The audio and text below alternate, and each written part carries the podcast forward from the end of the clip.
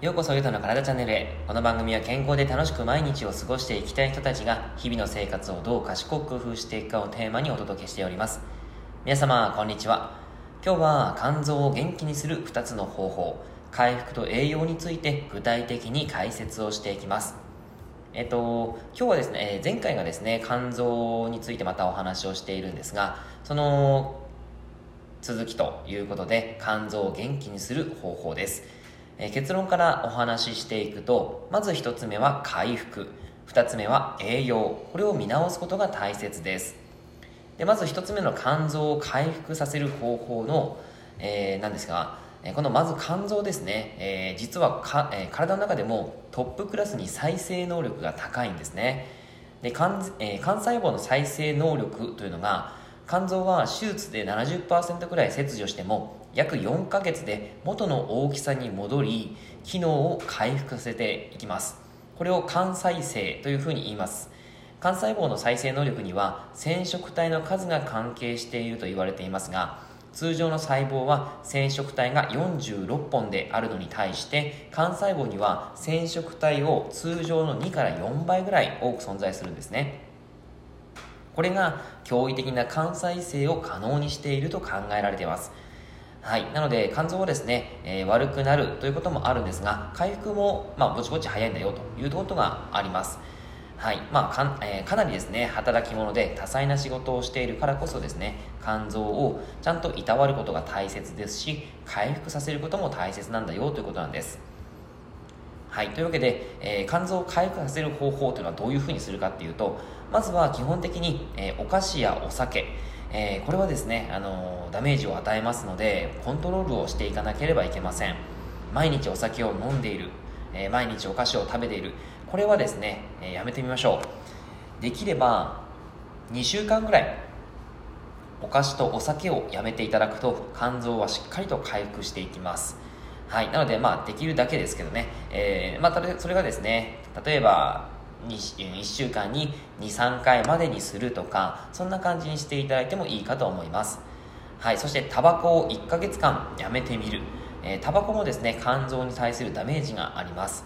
はいそしてえー、あとは食事で血糖値を安定させるということです。血糖値が乱高下してしまうとあの結果的に肝細胞をダメージ与えてしまいますから、えー、血糖値をちゃんと安定させるために間食を取る。糖質を取るということをしてあげてください、え、糖質に関しては、え、複合炭水化物ですね。未生成の炭水化物が非常にいいです。玄米全粒粉の、えパンパスタそばあとはさつまいもえ野菜や豆類そういったものから取っていただくといいですね。そして睡眠の質を高めるということです、えー、睡眠の質が悪くなるようなことってたくさんありますよね。寝る前の食事であったり、えー、お酒そして寝る前にスマホをずっと見てるとかですねそんなこともあったりしますはいということで肝臓に負担のかかるものを一定期間やめてもらうそうすると肝臓は再生能力が高いので、えー、回復してきますよということなんです。はい。あとは栄養に関して、えー、肝臓は働き者なので、たくさんのエネルギーを使います。それなのに栄養不足の方って結構多いんですけども、機能が低下してしまうんですね、そんな方は。なので、ちゃんと栄養を取らないといけないということで、えー、じゃあどんなものを食べるかということで、えー、毎食ですね、ちゃんとタンパク質を食べる。手のひら1枚分ぐらい、できれば青魚が推奨です。脂質も取りましょう。油は、えー、親指1本分ぐらいのそのあ魚の油であったり、えー、あとはアマニ油、えー、エゴマ油ですね。そういったものを取っていただく。はい。まあ、魚の青魚ですね食べていただくとそれだけでも脂質がちゃんと入ってますからあの、まあ、それだけでもいいんですけども、えー、もしなかったら、えー、そういったアマニ油とかですね取っていただくのもおすすめです。まあ、ただ1日の中でですね脂質が非常に多くなっている場合例えば、えー、そうですね昼ご飯に脂っこいもの食べちゃいました。そんな時に夜ご飯で、え、またその油を取ってしまうと1日の脂質摂取量が肩過剰に乗ってしまいますからそれは気をつけてください。はいそして糖質。炭水化物は拳1個分ぐらいもしくは0.5個分ぐらいのご飯は必ず取ってください。